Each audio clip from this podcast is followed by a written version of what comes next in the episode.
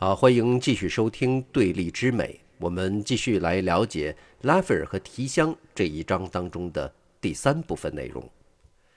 在上一期的节目当中呢，我们着重讲的是威尼斯和罗马这二元对立的两座城市在西方绘画艺术的发展方面出现的二元对立。那么这里面的主要的一个对立的方向是形和色到底哪个在先的问题。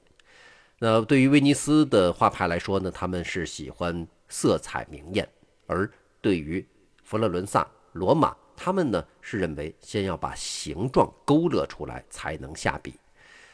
今天我们就要继续说这个关于形和色的画法的问题。在学院派的路子上呢，形先于色这种画法一直比色先于形要更加受到推崇。形先于色的代表就是我们在这一章中的主人公之一拉斐尔，而色先于形的代表可以说是我们这一章的另外一位主人公提香作为发端，在他之后呢，有鲁本斯、伦勃朗、德拉克勒瓦等人相继呢，也在这条路上越走越远。但是，色先于形的传承并没有像学院派一般的官方组织。所以，在这个地方，我们就有必要去探讨关于艺术学院的知识了。总的来说，形这一派一直是在朝的，总有官方的支持和帮助；而色的一派呢，就相当于是在野的，是在民间的，大致上是自给自足的。理论上来说，十七世纪以前，欧洲并没有真正意义上的美术学院。比较有名的，大约是意大利博洛尼亚的卡拉奇三兄弟最早创立的工作室，这算是美术学院的雏形。在学院出现以前，欧洲的美术行业主要是一种作坊的形式，我接订单，然后生产。如果一个孩子想要成为画家，他的选择就是去一位画家的作坊，或者说的好听一点，工作室吧，给艺术家去当学徒。从做杂物开始，逐渐上升到为画家磨颜料。再过一段时间，画家呢就会让学徒画一些在这个画面里面不太重要的部分。达到一定水平以后，学徒就可以自立门户了。比如当年达芬奇最早就是在维罗基奥的工作室做学徒。有一次，维罗基奥在画一幅宗教画的时候，交给达芬奇画其中的一个天使的形象，结果。当时二十岁的达芬奇画出来的天使形象已经超越了自己的老师。在这幅画里，左边的天使是达芬奇的手笔，右边呢是维罗基奥的天使，他的画像相对来说，达芬奇的就要更加生动。而且师傅画的天使手掌相对过大，比例有一点失衡。传说呀，维罗基奥看到这幅画以后，竟然差一点就准备封笔了。不再作画了，这老师画不过徒弟，觉得挺没面子的。由此可见，达芬奇画鸡蛋的这个故事根本就没有实据。咱们上小学的时候可能都听说过达芬奇画鸡蛋，他的老师维罗基尔让他不停地画鸡蛋，一个一个又一个的画，然后达芬奇心里面就心生怨恨。后来在师傅的劝导之下，才知道哦，画鸡蛋是为了提高我的基本功，这个根本就没有这事儿，查无实据。那个时候的一个画坊可以说是忙碌无比的。您说呀，哪个老师有心思让达芬奇在那儿一遍一遍的画鸡蛋呢？还不如让这孩子，你把鸡蛋煮了给我吃吧。有一些名气大的画家会有很多的学徒和助手，自己呢后来就画的越来越少了。不过这并不太影响最后画面完成的效果，比如。鲁本斯在进行一些大尺幅作品创作的时候，他先是做好画面的构图，然后上色，大面上的事情就是由学徒和助手完成，最后再由鲁本斯本人做修改和调整。再比如达芬奇，虽然真迹非常非常少，但是达芬奇工作室出品的东西还是经常能看到的，而且他的工作室出品的画作，从画面的整体效果上来看。特别是人物形象是非常达芬奇的，怎么理解呢？就是有极多的晕染法，人物形象也都是达芬奇风格的。画面中的人物，你看它有一个显著的特征，眉毛都比较淡。比较成规模、成体系的美术学院，最早是在17世纪的法国由路易十四组建的。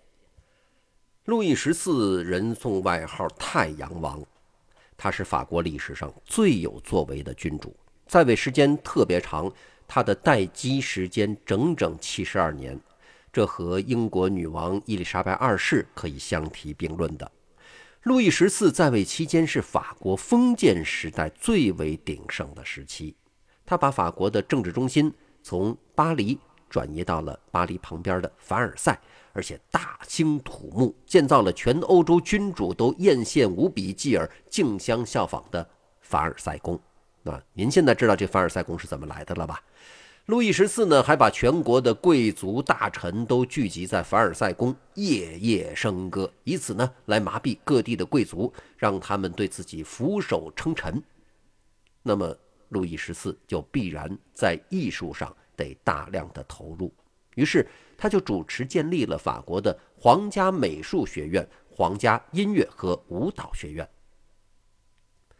学院的创立对于艺术会有怎么样的影响呢？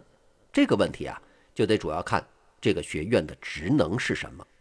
学院的一大功能当然是把现存的散落在民间的知识技法进行收集整理，然后把这些知识和技法汇总成一套完整的教学体系教给学生。总体上来说，学院诞生之前的艺术市场。是一个更加商品化的市场。艺术的创作呢，是跟着客户走的，客户要我画什么，我就画什么。对技巧本身的传授，一般都是在作坊内部代代相传，相对是零散的，失传的风险也不小。这点跟中国的传统非常的接近。在这样的行业环境之下呢，艺术品的商业属性就比较强，而且艺术家在创作的时候就要考虑了大众的审美是什么样啊，他们有什么样的需求啊，跟我们今天所认知的那种非常纯粹的艺术品。是有显著差别的，可以说就是在金钱利益驱动之下所进行的一种艺术创作。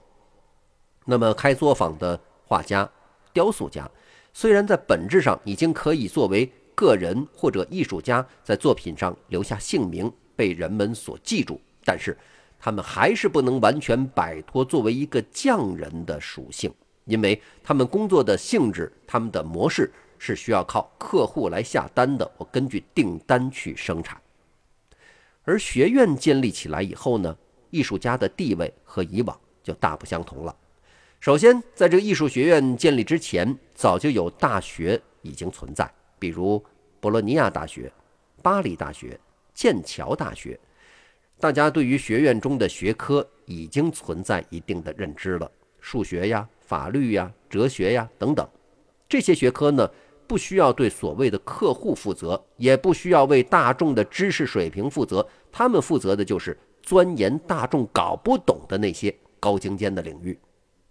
那这个法国的皇家美术学院建立之后，绘画、雕塑，它就从一门手艺、一门活计，被提升到了学科的高度了。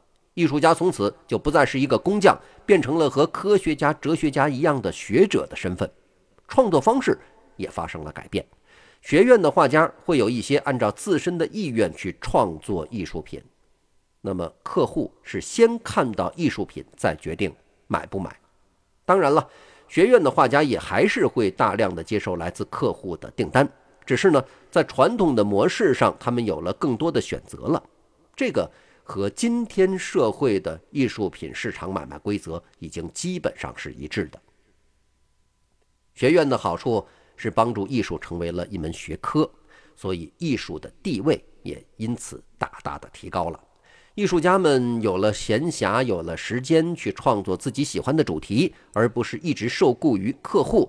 那大家其实可以知道的，那个时候所谓的客户有很多就是有钱人，不一定是贵族，有可能就是个暴发户。他们有可能会品味方面跟那些历史悠久的传承很强的家族相比。品味相对会庸俗一些，那这样子的人提出的需求，可能就不能让艺术家们去完美的实现自己心中的理想和抱负，被拖了后腿。而且这种事情一直都是广泛存在的。就连皇家学院的第一任的建院的院长，18世纪的雷诺兹也一辈子为肖像画所累。虽然他更喜欢画风景、描绘自然，但是英国王室啊，还有各国的贵族啊，天天找他，给他下订单，你要给我画肖像画，结果给弄得焦头烂额。美术学院的另外一大任务，当然就是得教学生了，得培养学生，但是。艺术创作这种事儿，有的是能教的，有的是教不了的。能教的东西都是那些可以被归纳、被总结的知识性的内容，比如说一些特定事物的画法、笔法、透视法、明暗法、解剖学这些都可以教。但是艺术性的东西是教不了的。我们当然可以去总结拉斐尔是什么样的绘画特点，通过教学让学生们画得像拉斐尔，但是。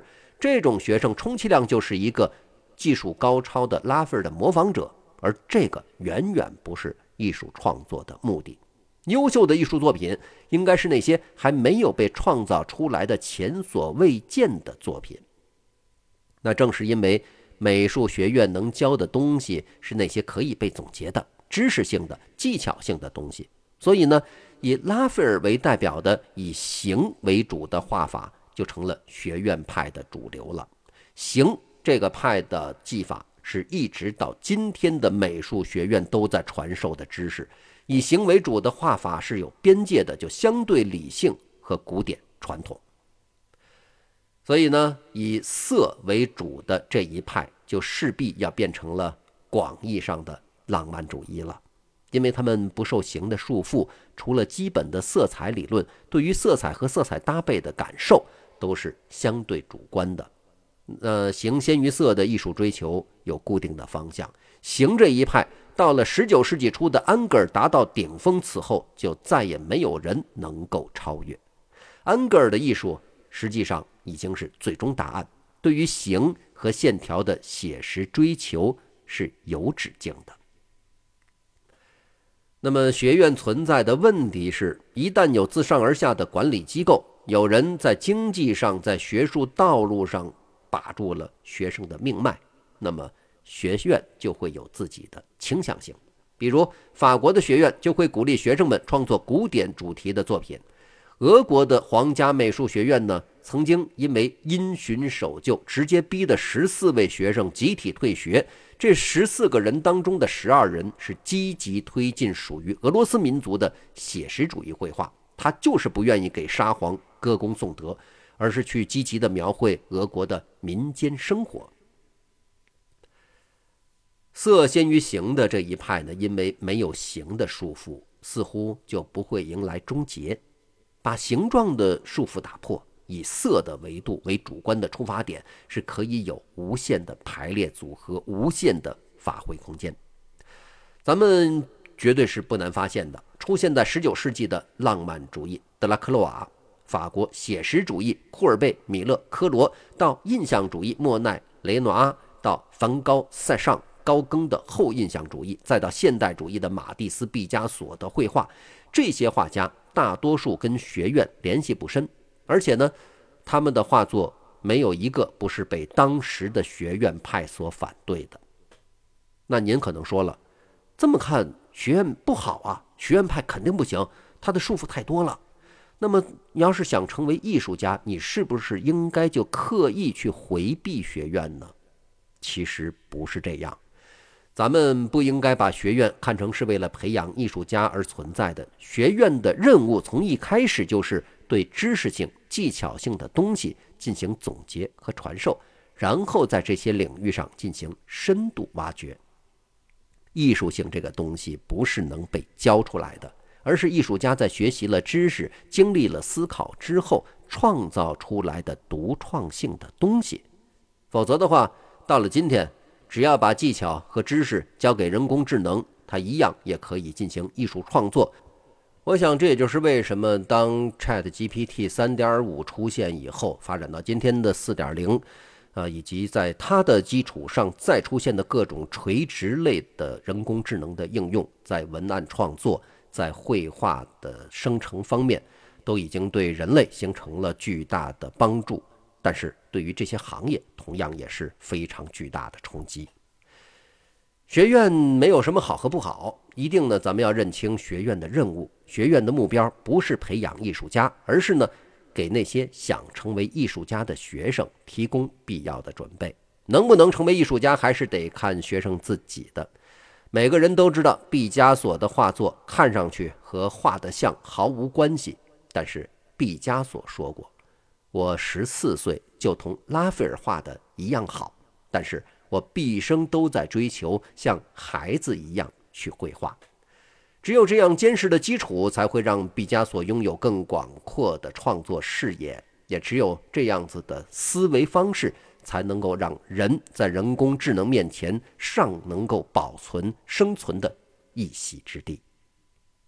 好，今天咱们就先聊到这儿，明天继续说。下期节目再见。